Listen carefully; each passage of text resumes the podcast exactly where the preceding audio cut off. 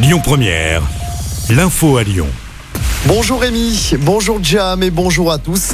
Des policiers en colère manifestent à Lyon aujourd'hui. C'est pour soutenir leurs collègues parisiens mis en examen après la mort de deux personnes le 24 avril dernier. Les faits s'étaient déroulés près du Pont Neuf à Paris après un refus d'obtempérer. Il a été mis en examen notamment pour homicide volontaire. À Lyon, les agents vont réclamer la légitime défense. Le rendez-vous est donné devant le tribunal judiciaire dans le troisième. D'autres manifestations similaires sont prévues dans d'autres villes françaises, notamment à Paris.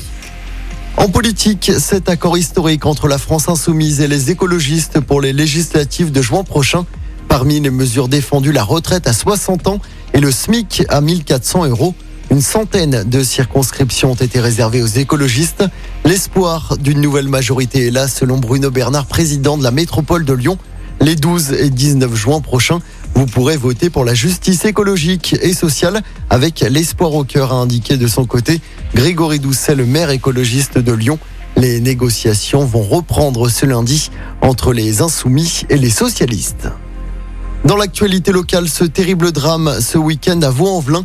Une mère de famille de 36 ans a été retrouvée morte poignardée dans la nuit de samedi à dimanche. C'est l'un des cinq enfants de la victime âgé de 12 ans qui a prévenu les secours. L'époux de la victime a pris la fuite avant de se rendre au commissariat où il a été placé en garde à vue. Des coups de feu samedi dans le 8e arrondissement de Lyon. Les faits se sont déroulés rue Thomas Blanchet. Une jeune femme de 22 ans a été grièvement blessée. Deux individus auraient pris la fuite après les faits. Les investigations se poursuivent. On passe au sport en football. Le choc des Olympiques remporté par l'OL hier soir. Les Lyonnais ont largement battu Marseille 3-0 au stade Vélodrome. Une victoire acquise en deuxième période grâce à Loukeba, Dembélé et Toko Ekambi. Grâce à cette belle victoire, l'OL remonte à la septième place du classement et revient à 5 points de la cinquième place à seulement trois journées de la fin du championnat. Lors de la prochaine journée, l'OL se déplacera à Metz. Ce sera dimanche, coup d'envoi à 13h. Et puis en basket, huitième victoire d'affilée pour l'Asvel hier soir en championnat.